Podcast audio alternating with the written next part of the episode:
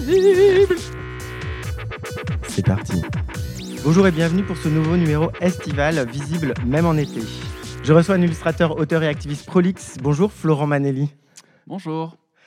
Alors avant tout, je te reçois pour l'ouvrage collectif PD dans la collection Poche du Point.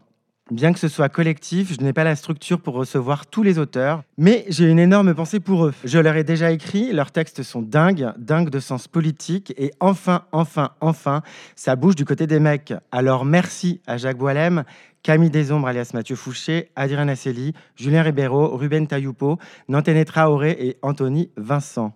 Merci pour la force de chacun de vos textes, merci de repolitiser notre identité. Alors, bienvenue Florent. Pour rentrer tout de suite dans les détails, comment est né ce projet? Ce projet, il est né il y a hmm, euh, presque deux ans maintenant, euh, à la suite euh, d'une lecture, de deux lectures que j'ai faites. Une d'un collectif dirigé par Chloé Delhomme qui s'appelle Sororité, qui est sorti chez Point aussi, et un autre livre qui s'appelle Nos amours radicales sur l'amour féministe. Et à la suite de ces deux lectures euh, que j'ai lues vraiment coup par coup euh, de livres collectifs, je me suis mis à, en recherche de livres collectifs écrits par des PD, par des hommes gays, etc., euh, euh, présents, au passé, etc. Et j'en ai pas trouvé. Et oui. Et ça m'a interrogé sur euh, le manque euh, d'existence de livres collectifs, parce que moi je suis gros lecteur, donc j'apporte beaucoup de, de symboles et de, de, de regards aux livres et euh, à l'objet littéraire. Et ça m'a questionné sur euh, pourquoi ce genre de livre n'existe pas? Qu'est-ce qui fait qu'il y a un moment de blocage chez les PD pour ne pas arriver, ou en tout cas difficilement arriver, à publier euh, des textes collectifs euh, diffusés à grande échelle? Parce qu'il il existe des magazines, il existe des revues, il existe des choses hein, quand même, on ne parle pas de Mhm. zéro évidemment. Comment est-ce qu'on dépasse ça et qu'est-ce qui crée le blocage en réalité? C'était quoi la conclusion de l'absence de, ce texte, de ces textes? Écoute, on cherche encore. En réalité, on nous pose souvent la question euh, au collectif euh, pendant euh, les rencontres. En fait, il y a, je pense qu'il y a une difficulté aujourd'hui pour les PD de s'affranchir et de s'affirmer comme un groupe à part entière. Ça l'a beaucoup été dans les années 70, dans les années 80, à l'époque du sida, par exemple. C'est vrai que depuis les années 90, 2000, 2010, euh, l'identité PD est lissée sous euh, différents euh, acronymes, euh, des sigles, par exemple, euh, le sigle LGBT, euh, l'appellation queer, euh, ce qui est hyper important. Je ne suis pas du tout. euh, euh, Oui, bien sûr. Ce qui est extrêmement riche aussi parce que ça porte les combats PD ailleurs, ça ouvre aussi des horizons et des perspectives. Mais probablement qu'en faisant ça, on a aussi oublié ce qui faisait la particularité de nos combats, la spécificité de nos existences. Et on s'est peut-être laissé un peu trop absorber par tout ça. Et puis, je crois qu'il y a un autre truc euh, dont on, les, auteurs du collectif pendant les rencontres, je sais que Mathieu, Anthony euh, disent ça aussi. C'est, je pense qu'il y a aussi cette idée de des hommes qui se regroupent, c'est toujours un peu suspect. Et au sein même de la communauté LGBT, ça peut toujours euh, faire un peu grincer des dents que des PD euh, se regroupent pour euh, monter des projets et revendiquer des choses en tant que telles, là où parfois même des PD disent eux-mêmes que tous les droits sont acquis et qu'il n'y a plus rien, à, plus rien à faire.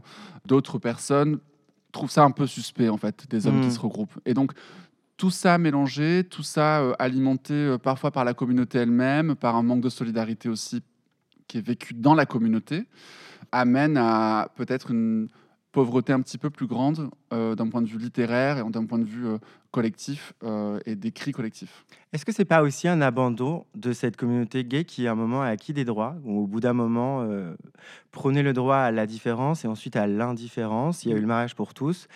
Et quand même, il y a eu peu de gays ou de PD, en tout cas de mecs homosexuels, qui se sont battus pour la PMA, en fait. On les a vus un peu abandonner le projet. Moi, c'est la question que je me suis posée bien avant de lire ton livre. Heureusement qu'il est arrivé, parce qu'enfin, enfin, enfin, on re-questionne notre identité. Mais euh, je trouve qu'il il y a quand même une partie des combattants qui ont arrêté, en fait, non?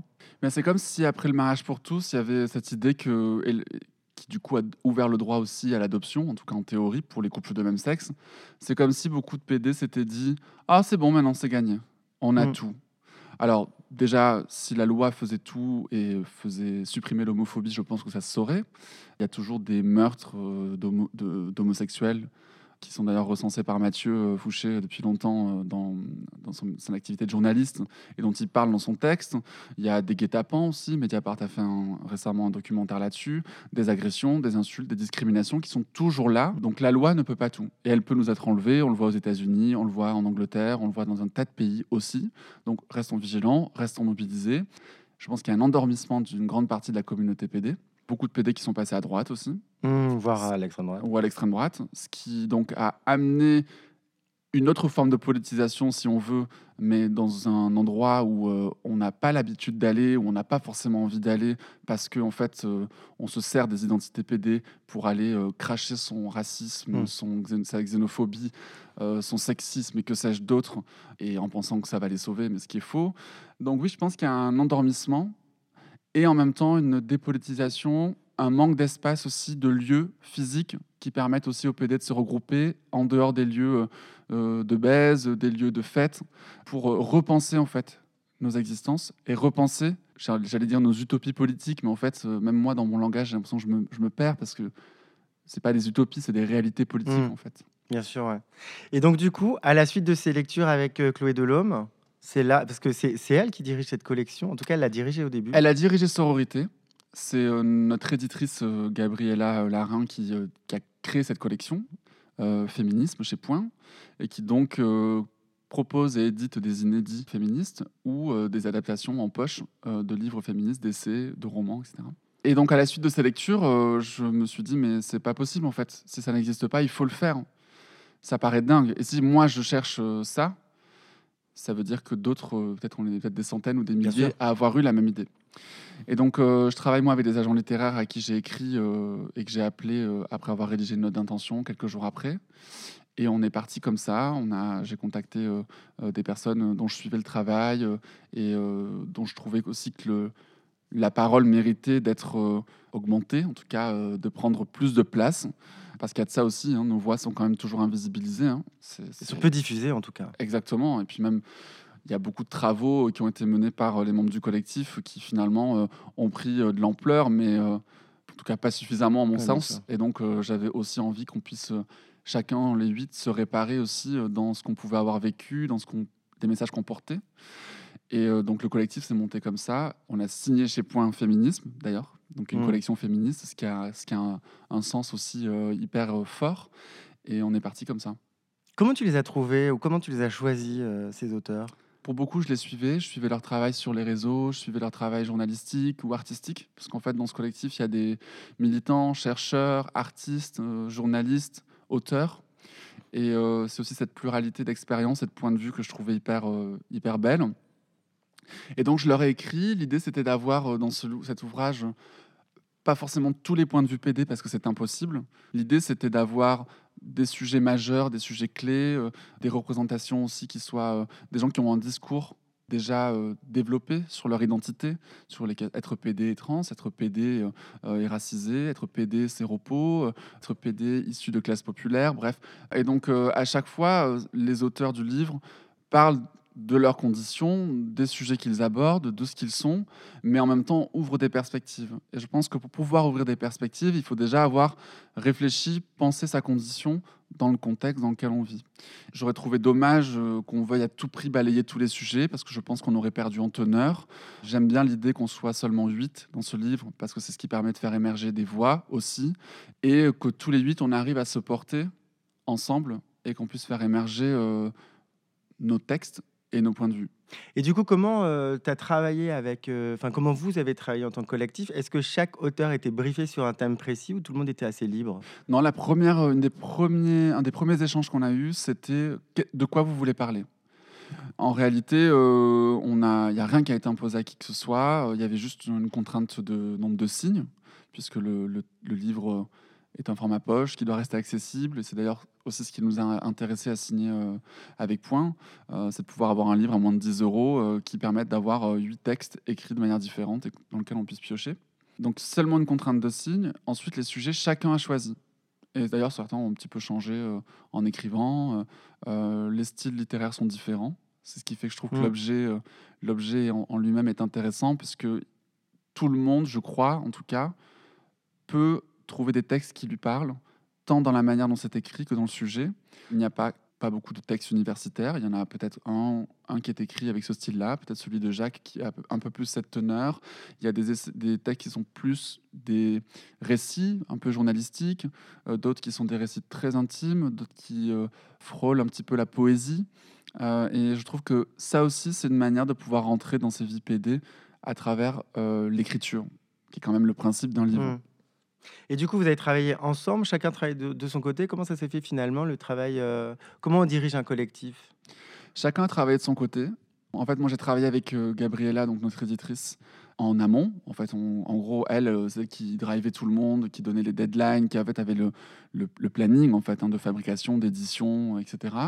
Et ensuite, il y a eu une période d'écriture de plusieurs mois. Il y avait, euh, autour des vacances de Noël, une première version qui a été rendue, qui m'a été rendue à Gabriella et à moi, pour qu'on fasse des retours sur des premières versions de texte, qu'on regarde et qu'on commence un petit peu à sentir les textes de chaque auteur, qu'on commence à réfléchir à une arborescence aussi, et en fonction de cette arborescence, qu'on puisse proposer un ordre euh, au collectif, euh, puisque c'est un truc qu'on a pensé tous ensemble aussi, que je trouve euh, hyper, hyper beau, c'est que chaque texte est relié au suivant par un intertexte qui est écrit par le texte qui vient d'être lu. Donc, par exemple, le texte d'Anthony, qui est le premier donc, qui ouvre euh, le livre après l'avant-propos qu'on a écrit tous ensemble, écrit un court texte pour présenter le texte de Mathieu, qui est le suivant. Et donc ça, ça crée du lien aussi. Est-ce que ça participe aussi de la solidarité entre vous? Oui, et en fait, je crois que l'objet en lui-même devait raconter ça aussi.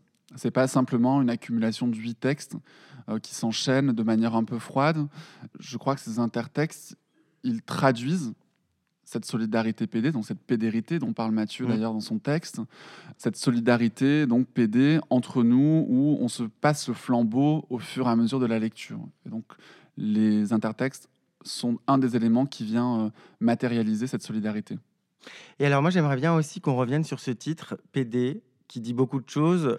C'est le retournement du stigmate, c'est l'insulte, c'est tout ça. euh, et c'est venu très vite. Le titre euh, est une invitation, ou une désinvitation d'ailleurs.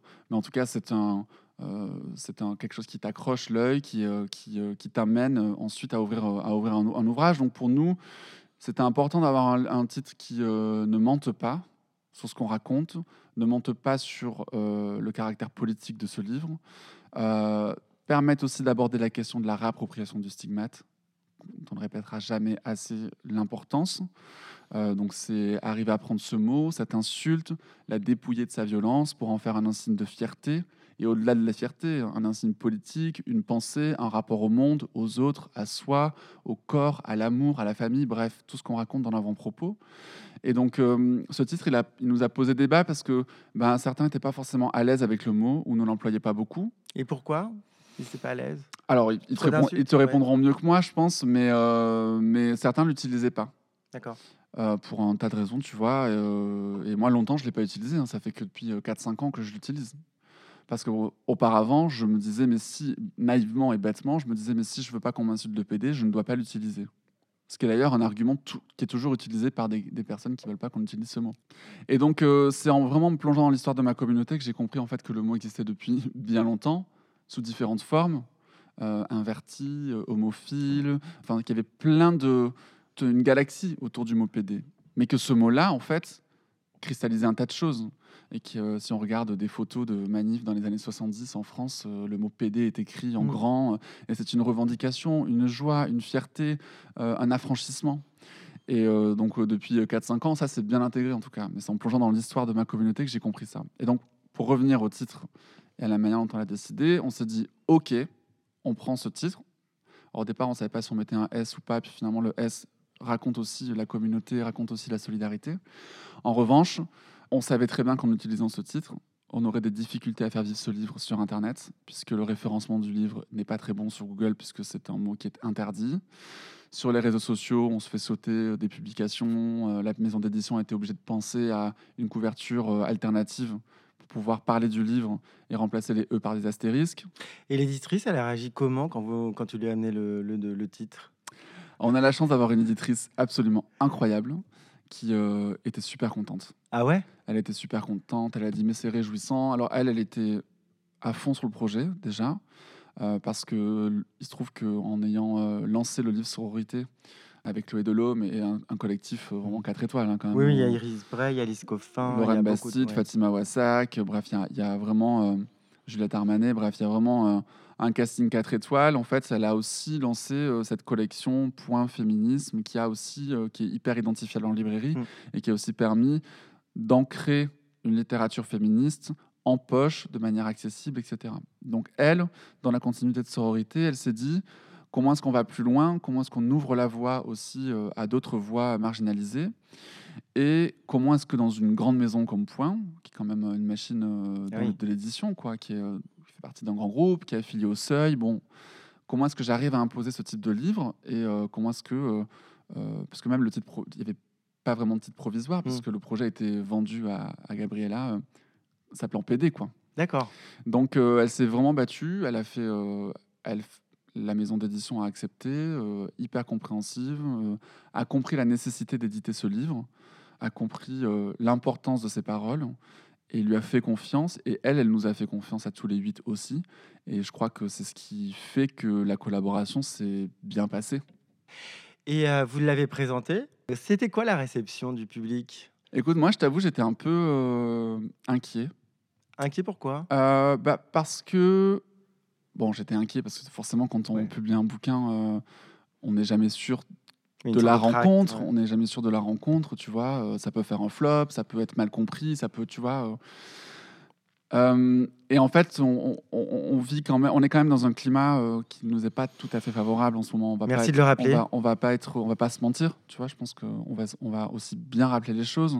Euh, toutes les agressions, tous les heurts qu'il y a eu là sur les récentes marches des fiertés, les centres LGBT qui ont été attaqués en France, le climat transphobe, la presse conservatrice qui s'y met. Bref, il y a vraiment un climat euh, qui ne nous est pas favorable. Les chiffres euh, du dernier rapport d'SOS homophobie le montrent. Plus, presque 30% d'augmentation d'agressions euh, homophobes en 2022. Bref. Mais sauf que quand on parle aux personnes non concernées, ils se rendent pas compte. Alors, il y a autant, des, je pense, des, personnes LGBT qui parfois minimisent ces chiffres-là. Souvent des personnes qui sont en situation de privilège, de privilège tu vois, qui Ouais. ne voient pas ça directement. Et puis, on a, on, on a, on a abordé ça pendant les récentes rencontres, tu vois, sur euh, des personnes, des alliés, des personnes qui se disent alliés d'ailleurs, ou des personnes qui sont en dehors de la communauté qui nous disent mais non, mais maintenant ça va. Et en fait, je trouve que c'est une faute de dire ça. Et c'est aussi, d'une part, nous renvoyer à notre propre, à la propre violence que l'on subit, c'est-à-dire laisser penser qu'on exagère ou qu'on presque on invente ce qui Mm. se passe alors que c'est une réalité. C'est chiffré. en fait, hein. Exactement, c'est chiff- chiffré, sourcé, etc. Ça, d'ailleurs, ça se, euh, ça se voit dans le- la répercussion dans les médias. hein. Dès qu'il y a un meurtre euh, d'un PD, euh, personne n'en parle, hein, en réalité, à part Mediapart, par exemple. Ça se voit aussi dans les répercussions médiatiques. Donc, c'est nous renvoyer à ça. Et puis, je trouve que c'est grave de le faire parce que c'est ne pas vouloir voir la réalité de nos vies. Alors, quand les personnes qui sont en dehors de la communauté nous disent oui, mais c'est bon, maintenant vous avez tous les droits, etc., en fait, viens à ma place, en fait, une journée. Viens, viens comprendre ce qui se passe. Stress minoritaire, agression, peur de l'agression, euh, tentative de meurtre, aller dans un endroit euh, PD, sortir un peu alcoolisé, se faire agresser, tabasser ou voler ses affaires, ou peut-être assassiner parce qu'on donne rendez-vous à un mec sur une appli de rencontre. Bref, C'est arrivé la semaine dernière avec l'adjoint au maire ou à Montreuil. à Montreuil, ouais. Ouais, exactement. Il y en a encore un à Limoges, tu vois, euh, qui s'est fait dépouiller, euh, couper les cheveux au cutter, bref, un truc horrible, tu vois. Et en fait, vous nous enlevez ça, vous nous dites qu'en fait, on n'a plus de raison de se battre, vous nous dites qu'on exagère à demi-mot, vous nous racontez que vous savez mieux que nous ce qu'on vit? C'est pas possible, en fait. Et pour moi, une société qui ne n'autorise pas les personnes LGBTQI+, à exprimer cette réalité, c'est une société qui ne fait que la moitié du travail. Et encore. Oui. Après, moi, j'ai le sentiment que euh, quand les luttes féministes progressent, les luttes LGBT progressent également. Pendant longtemps, et notamment grâce au collectif Nous Toutes, euh, elles ont euh, médiatisé les féminicides. Le travail de Mathieu Fouché est aussi repris dans Guet-apens, euh, le documentaire de Mediapart, parle des agressions et des meurtres de personnes gays. Et j'ai l'impression qu'en les médiatisant, peut-être que on va faire changer le point de vue, au moins, en tout cas, au moins le point de vue médiatique, parce qu'il y a encore des titres de la presse qui sont un petit peu complexes. Oui, bah, Mathieu pourra te le dire mieux que moi, mais clairement, il y a des titres de presse sur des meurtres homophobes où euh, c'est euh, souvent d'ailleurs dans la rubrique faits divers. Les titres sont, mais, faut- sont hyper blessant, quoi. Je veux dire, c'est, Mhm. on parle de, d'un rendez-vous amoureux qui a dérapé. euh, on parle, c'est traité quasiment de la même manière que des féminicides. Et donc, ça pose question du traitement de la presse, du traitement médiatique, de comment est-ce que la société finalement voit ces agressions?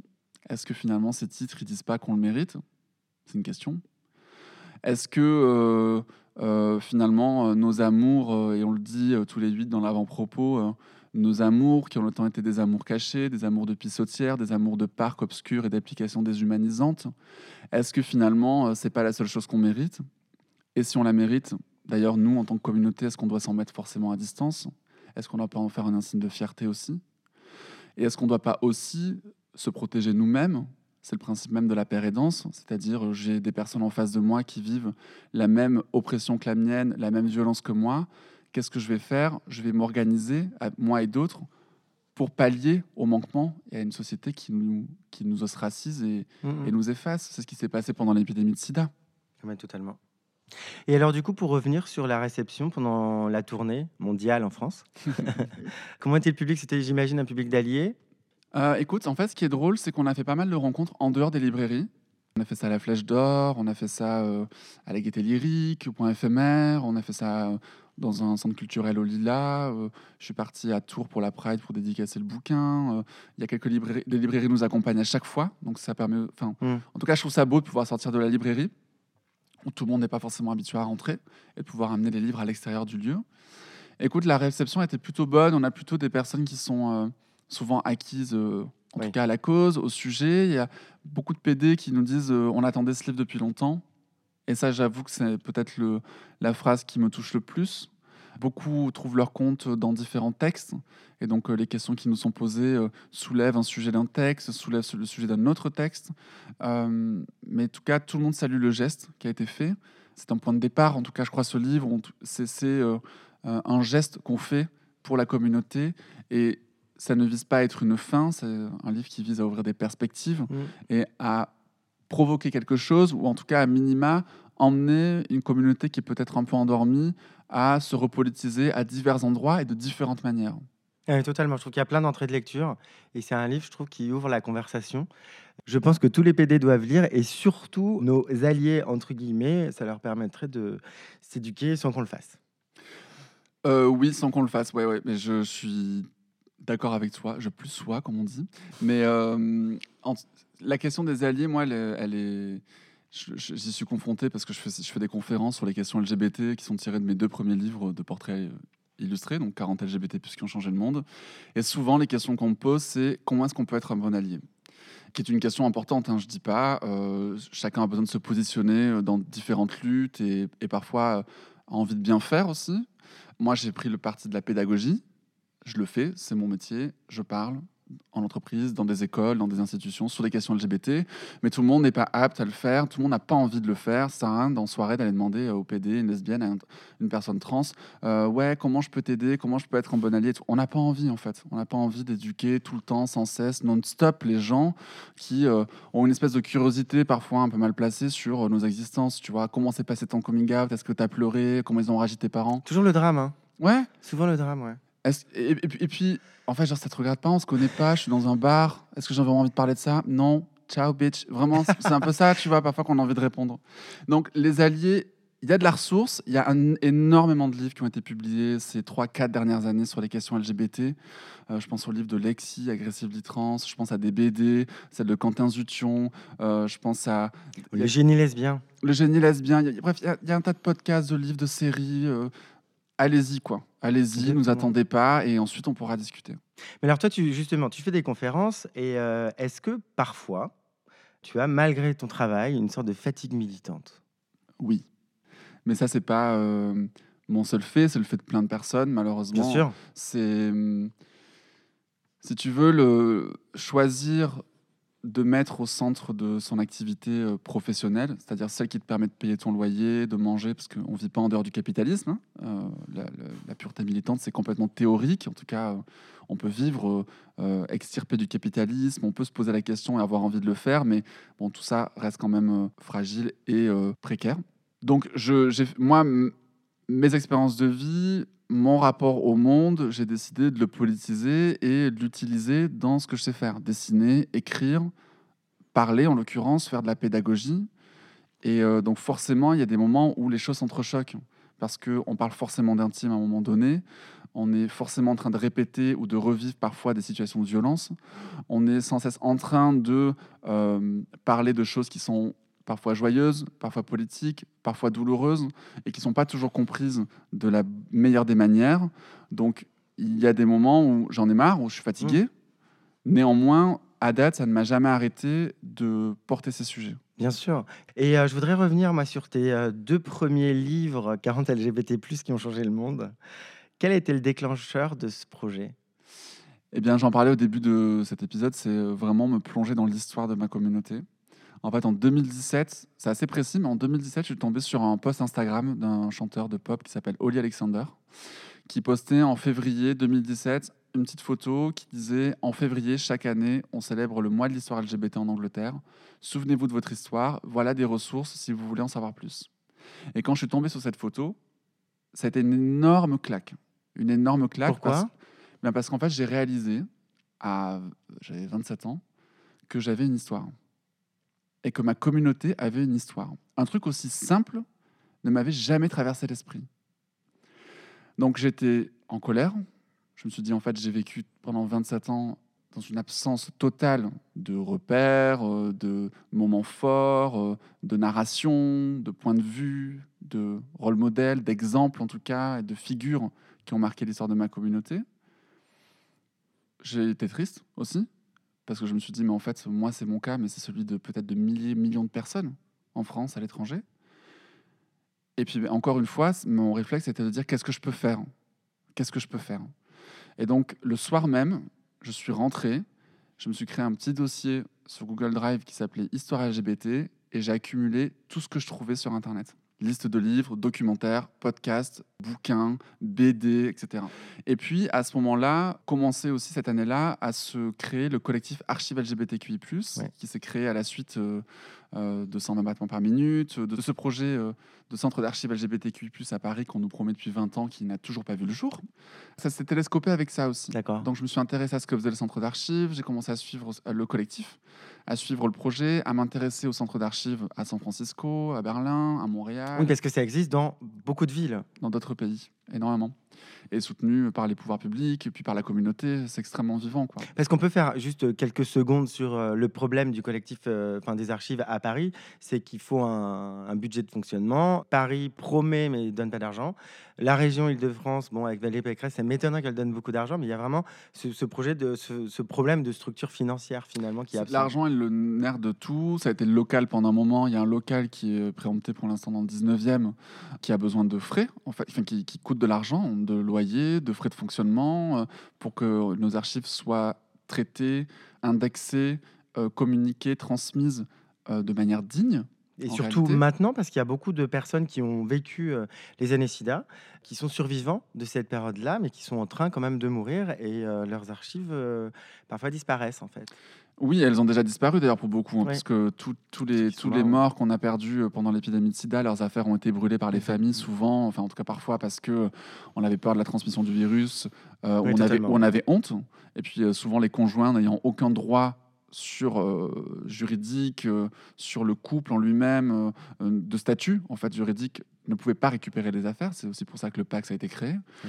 Donc on a perdu beaucoup d'archives et on continue d'en perdre en réalité. Hein. Donc il y a Mémoire minoritaire à Marseille qui fait un super boulot, Brasero à Lyon, j'ai vu que là à Rennes se montait aussi une structure euh, qui allait euh, travailler sur la question des archives, il y a un centre d'archives euh, SIDA au MUSEM, chez AIDS aussi ils travaillent là-dessus, il y a récemment eu un week-end où pas mal de personnes qui portent des structures, des projets liés à la mémoire se sont retrouvés aussi. Donc ça bouge. Encore une fois, c'est de la pérédance. C'est nous-mêmes qui le faisons parce que sinon, qu'est-ce qui se passe En fait, on n'a pas d'archives. Ah, on nous parle des archives nationales, mais euh, c'est-à-dire quand c'est pas des centres d'archives gérés par des personnes concernées, qui peut savoir comment on indexe un godemiché, une affiche de soirée, un t-shirt d'Act Up qui date de 80, 89 ou 90 Comment ça, comment c'est indexé par les, par les archives nationales, par les institutions?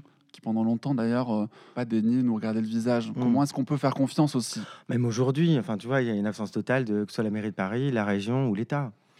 Oui, et ça, encore une fois, euh, à chaque AG euh, du collectif Archive LGBTQI+, on en parle de l'argent. C'est euh, que fait la DILCRA, que fait le ministère de la, de la Culture, comment on trouve l'argent, quoi? Et franchement, le collectif Archive LGBTQI+, fait un boulot incroyable. Ils ont un podcast qui s'appelle La Fièvre, qui est superbe. C'est super, ouais. Ils font des projections de documentaires, ils font des ateliers pour comprendre comment on archive, ils font visiter leur, centre leur petit centre d'archives qui est dans le 5e, puisqu'ils ont un local provisoire, ils font des AG régulières. Franchement, ils se battent avec ce qu'ils ont et euh, soutenons-les. quoi. Si on peut donner un Ah, peu d'argent, venir aux AG, faire pression, relayer leur, euh, leur, euh, leur communication, faisons-le parce qu'on a besoin de ça. Et donc, pour revenir à- à- au bouquin que j'ai fait, cette absence d'histoire m'a a ouvert une malle au trésor. Tu sais, comme quand t'es petite, tu ouvres une malle à déguisement ou Ouais. à- à- et tu tombes dans un vortex de souvenirs ou de choses. Eh bien, je me suis plongé dans tout ça et ça a été incroyable. Incroyable d'émotions, incroyable de puissance politique, militante, de conscientisation de ce que je suis aussi. T'as trouvé un trésor, en fait. C'était hyper fort. Et cette rencontre-là, avec tous ces contenus, toutes ces personnes, toutes ces voix, toutes ces images, j'avais aussi envie de leur rendre hommage. J'avais envie aussi de diffuser ces existences. Et je me suis dit, qu'est-ce que je sais faire? Je sais écrire, je sais dessiner. Eh bien, on va faire un livre illustré parce que ça va permettre une approche beaucoup plus douce, sensible, euh, sur des sujets qui peuvent parfois paraître complexes, mais qui ne le sont pas en réalité. Euh, parler des existences de militants, militantes françaises étrangers, vivants décédés, qui ont utilisé différents outils pour militer, l'art, le sport, la presse, euh, la politique, le militantisme, qu'on comprenne aussi à quel point les existences LGBTQI+, sont diverses, s'inscrivent dans des contextes, ça l'histoire nous le rappelle sans cesse, à quel point le contexte est important, et comment est-ce qu'on peut analyser ça aujourd'hui en lisant ces vies-là. Et euh, je dois avouer que je suis hyper touché de la réception de ces deux tomes, euh, puisque c'est un projet qui existe sous forme d'exposition, on me le demande encore, je fais des conférences, il y a des ateliers pédagogiques qui sont organisés, et je trouve ça super émouvant de me dire que les vies qui sont dans ces livres ne s'arrêtent pas de vivre, Hmm. et qu'elles continuent aujourd'hui de se raconter et d'être analysées, pensées en 2023. Et le livre vient d'être traduit en Angleterre, c'est ça? Exactement, en fait, j'ai travaillé avec une maison d'édition anglaise qui a hum, décidé d'éditer un livre avec 50 portraits, donc euh, euh, des portraits du premier tome et du deuxième tome de 40 LGBT et 5 portraits inédits. Ah. Euh, Plutôt qui- anglais, du coup qui sont plutôt anglais, donc Megan Rapinoe par exemple, euh, et d'autres qui sont dans ce livre. C'est une traduction avec une introduction qui a été écrite par euh, une humoriste, chercheuse lesbienne qui s'appelle Claire Summerskill. Et il y a une exposition qui tourne à Londres et dans la banlieue de Londres pendant quatre mois, qui permet aussi de vivre l'expérience du livre d'une autre manière, en dehors d'une librairie, en dehors du livre, et encore une fois, de raconter ses vies. Félicitations. Merci. Non, mais tu dois être super fier de toi.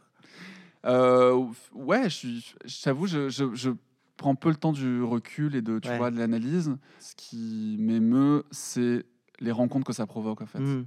Le livre, pour moi, ça n'a de sens que quand il est partagé, quand il est échangé, quand on peut en parler. Pendant des rencontres, des dédicaces, des lectures, quand on fait vivre les textes, euh, quand on fait vivre des livres illustrés, des dessins, quand ces livres-là, ils vont à la rencontre des gens aussi. Moi, un livre qui est enfermé dans une bibliothèque et qui euh, n'est jamais ouvert, ça ne m'intéresse pas beaucoup. Hmm. Euh, ça, ça se prête un livre. Et d'ailleurs, je fais partie d'un club de lecture et je trouve ça absolument réjouissant d'écouter d'autres personnes parler de leur point de vue sur un ouvrage. Moi, j'ai une question un peu plus intime. Du coup, ce que je trouve dingue dans ton histoire, c'est qu'en 2017, tu commences à travailler sur la mémoire LGBT, tu découvres des choses, tu fais un premier tome, tu fais un deuxième tome, tu crées ce livre de poche PD. C'est comment à l'intérieur de toi Il y a quand même une fierté de se réapproprier son histoire. Je trouve qu'il y a quand même un- une force, quoi. En fait, quand j'ai commencé à dessiner, parce que j'ai commencé par l'illustration avant l'écriture, donc il y a une dizaine d'années, le dessin est venu en réponse à une période très trouble et, très difficile dans ma vie, qui est survenue un an après mon coming out à peu près. J'ai été tellement sauvé par euh, la création, par l'imaginaire, par euh, euh, la transmission sensible d'une émotion, que ça n'a eu de sens au fur et à mesure des années que si je le mettais au service de ma communauté, des miens, et que si je pouvais porter des messages politiques. Et puis, il se trouve que en, découvrant l'histoire de ma communauté, en discutant avec des personnes aussi réelles, des amants, des amis, euh, des personnes militantes, en, marchant, euh, en se rappelant, se remémorant ceux qui, celles et ceux qui nous ont quittés, en pensant aux futures générations, etc. Je me suis, j'ai pas, je me suis pas mis une responsabilité sur le dos, c'est pas du tout ça, mais je me suis dit, il faut que je puisse, qu'on puisse tous faire notre part et qu'on puisse tous, avec nos outils et à notre manière, chacun, chacune, sans en avoir honte, sans se cacher ou autre, porter tous ces messages. Parce que ce que je dis souvent en rencontre, c'est que ce livre PD et les autres que j'ai écrits, c'est de l'archive. Et je nous souhaite que dans 100 ans, on puisse trouver nos livres, parce que nos textes nous survivront.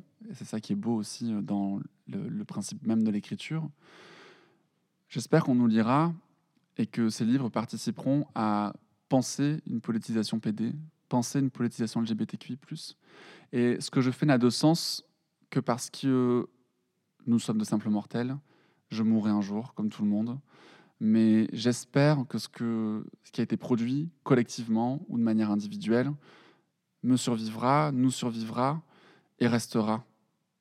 Et il n'y a rien d'égotique à l'idée de... Je ne fais pas ça pour me sentir éternel, c'est absolument pas ça. Euh, c'est une, fa- une sorte de transmission. mais de je veux donner ça aux autres, en fait. Mm. Je veux donner ça aux autres et, et je ne cesse, c'est une quête de justice que j'ai envers moi-même, d'essayer de me réparer de tous les manques, de tout ce dont j'ai manqué, en donnant ces ressources aux autres. Alors, euh, pour euh, conclure cette émission spéciale été, euh, c'est quoi pour toi l'été? Écoute, l'été, alors mon texte s'appelle Paris-Perpignan, et euh, je suis de Perpignan, donc. Donc pour moi, l'été, c'est Perpignan, parce que j'y retourne chaque été, sur des périodes plus ou moins longues. Mais c'est comme un pèlerinage que je fais, d'une certaine manière, dans cette ville, euh, où j'ai vécu euh, jusqu'à mes 20 ans, qui m'a façonné, où je retrouve ma famille, des décors familiers, des odeurs familières, des ambiances familières, qui sont pas toujours agréables d'ailleurs, mais où je retrouve, je me retrouve moi dans un contexte que j'ai quitté depuis euh, plus de dix ans, euh, et c'est souvent l'été. Donc pour moi l'été, euh, l'été c'est Perpignan, et c'est l'odeur du barbecue, c'est la tramontane, c'est le soleil, c'est les cafés sur les petites places, c'est les rues à l'ombre, et c'est la vie. Et tu dis que c'est pas forcément agréable à chaque fois, mais tu retournes, comme tu y retournes chaque année, je me dis, tu retournes aussi avec une couche supplémentaire, tu retournes aussi différent, parce que euh, bah, cette année, tu retournes, tu as sorti ce livre, Mm. Euh, les années précédentes, euh, il y a tes portraits, cette année, il y a la traduction. Tu te sens comment, toi? Toujours plus fort? Est-ce que, est-ce que de la vulnérabilité de retourner dans ces, euh, ces régions d'origine ou... En tout cas, le temps que mon discours se politise et se s'ancre clairement en moi, oui, j'ai peut-être pu me sentir un peu plus fragile parce que j'étais plus soumis aux attaques aussi de ma famille, aux questions intrusives, à un environnement euh, euh, qui, qui n'était pas là pour, pour m'accueillir, euh, littéralement. Et puis raconter ça à sa famille, ces choses, tous les travaux que je mène, c'était pas toujours simple. Ma Et aujourd'hui, avec ta famille? Ah, ça se passe super bien. Enfin, super bien. Ça se passe bien, en tout cas. Je leur offre les livres que j'écris, ils les lisent tous. Euh, ils me font des retours, plus ou moins euh, développés, plus ou moins intimes, plus ou moins euh, détaillés. Mais en tout cas, je veux jamais briser ce lien que j'ai avec eux, parce que ce que j'écris et ce que je, ce que je crée est en partie de leur fait, est en partie de leur existence et de la relation qu'on a aussi. Et donc, je leur transmets toujours ce que je produis. Et euh, je crois qu'ils sont heureux pour moi. Ils sont pas toujours d'accord avec ce que je dis, avec ce que j'exprime, mais ils ont toujours une oreille et on essaye en tout cas toujours de s'écouter. Et quand je reviens à Perpignan, maintenant c'est différent parce que je me suis lié beaucoup avec le centre LGBT de Perpignan. Et euh, je suis parti récemment faire une conférence pour eux à Perpignan. On a un lien, euh, on s'écrit avec les présidents, coprésidents, coprésidentes.